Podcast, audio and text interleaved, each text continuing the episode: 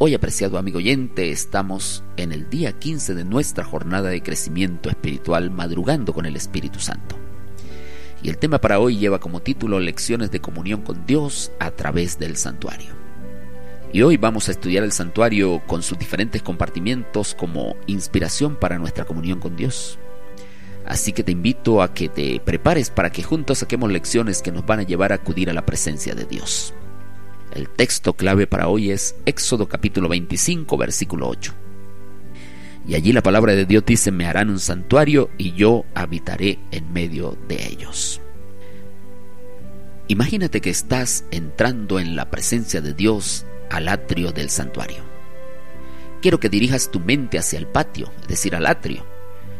Allí estaba el altar del holocausto y la fuente donde el pecador se presentaba con el Cordero y con profundo sentido de arrepentimiento, está confesando sus pecados y colocando las manos sobre la cabeza de aquel inocente animal, y todo para recibir perdón.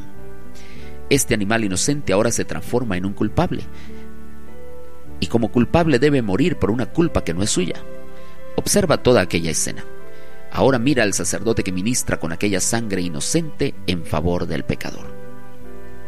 La lección más importante de todo esto es que Jesús, el verdadero Cordero de Dios que quita el pecado del mundo, fue ofrecido por nosotros llevando nuestras culpas. Y así como el pecador del Antiguo Testamento se presentaba arrepentido y confesaba sus pecados delante del Cordero, ahora tú estás siendo invitado a hacer lo mismo en la presencia del Cordero de Dios. Te pregunto, ¿existe alguna área de tu vida que está fuera del control del Espíritu Santo? ¿Acaso hay algún pecado acariciado que por años te ha quitado la paz? ¿Será alguna cosa que te impide acudir a la presencia de Dios en las primeras horas de la mañana? Allí donde estás, en contrición y arrepentimiento, confiésale tus faltas al Señor en oración. Habla con el Cordero de Dios, porque todo lo que pidas en su nombre se te será dado. Ahora abre tu Biblia y medita en las palabras de Isaías capítulo 53 versos 1 al 7. Allí agradecido en la presencia del Cordero, canta y ofrécele un sacrificio de alabanza, un sacrificio de gratitud, de adoración. Canta tu signo favorito sobre el Cordero, porque Él es digno de recibir tu adoración y tu alabanza. En oración agradece a Dios por haberte perdonado y pídele que te acompañe al lugar santo. Luego te invito que entremos al segundo compartimiento que era el lugar santo, donde estaba el altar del incienso, el candelabro y la mesa con los panes de la proposición. Y allí, delante del altar del incienso, imagínate como si fuera el lugar donde tú te estás encontrando con el Señor en las primeras horas de la mañana. Conversa con el Padre en oración, preséntale tu vida, agradece a Dios por todo lo que te ha dado. Recuerda que el altar del incienso representaba las oraciones de los santos. El libro Camino a Cristo, página 99, dice, no hay tiempo o lugar en que sea impropio orar a Dios. No hay nada que pueda impedirnos elevar nuestro corazón en ferviente oración. En medio de las multitudes y del afán de nuestros negocios, podemos enviar a Dios una petición e implorar la dirección divina. Luego delante del candelabro, donde la luz era permanente, donde se colocaba ese aceite que siempre lo mantenía encendido y todo el santuario quedaba iluminado, alaba a Dios porque en este momento el Espíritu Santo te está abasteciendo con el aceite celestial y con el combustible divino para que puedas brillar por Jesús. Luego ve a la mesa de los panes de la proposición y allí vas a encontrar los doce panes sagrados que debían ser cambiados cada sábado y debían ser comidos por los sacerdotes.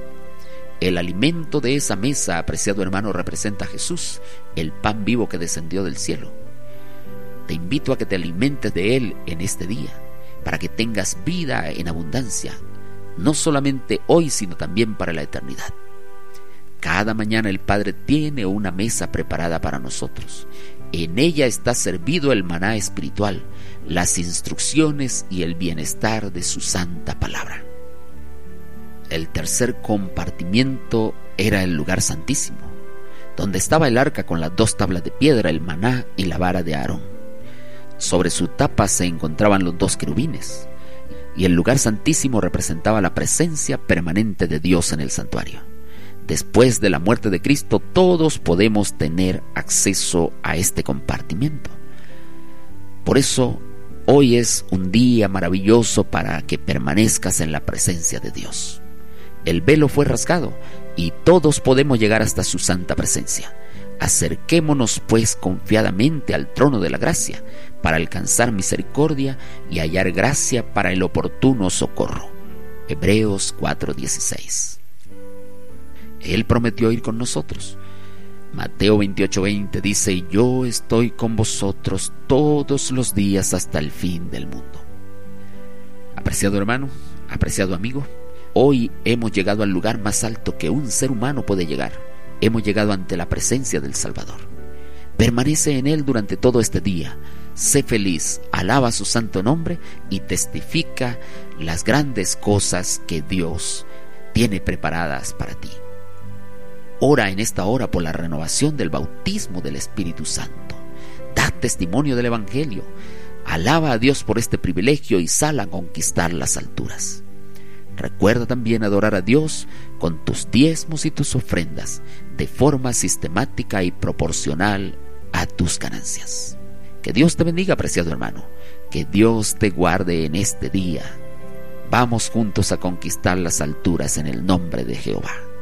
Maranata.